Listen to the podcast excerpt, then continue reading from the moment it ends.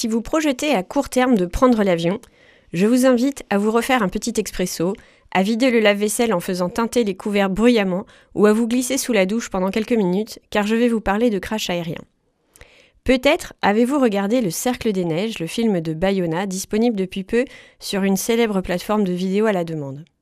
Ce film est inspiré d'une histoire vraie, fascinante, celle de l'avion qui s'est écrasé dans les Andes avec à son bord une équipe de rugby en 1972.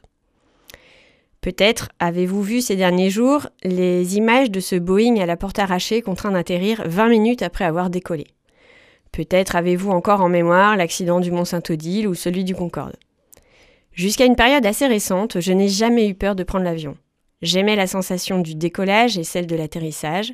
J'ai pris l'avion quelques fois dans mon enfance et ma jeunesse, en étant tout à ma joie de profiter du voyage.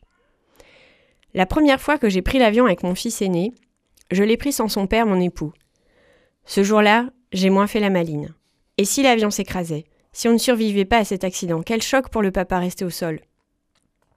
Pour me rassurer, j'ai alors cherché des informations sur la sécurité des voyages en avion.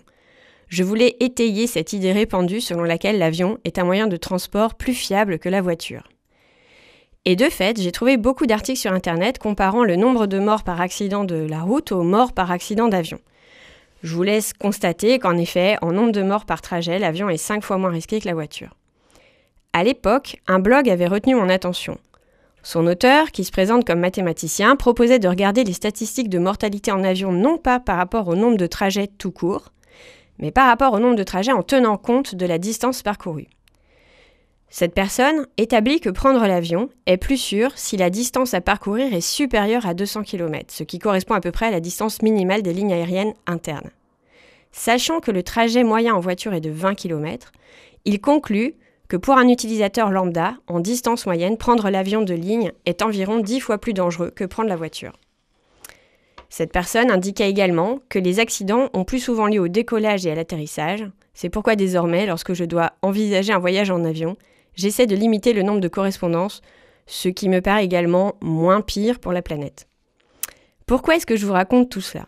Je crois que c'est parce que cela rend d'autant plus incroyable l'aventure des passagers du vol Fuerza Aérea Uruguaya 571 qui ont survécu à un crash aérien par 4500 mètres d'altitude en pleine cordillère des Andes.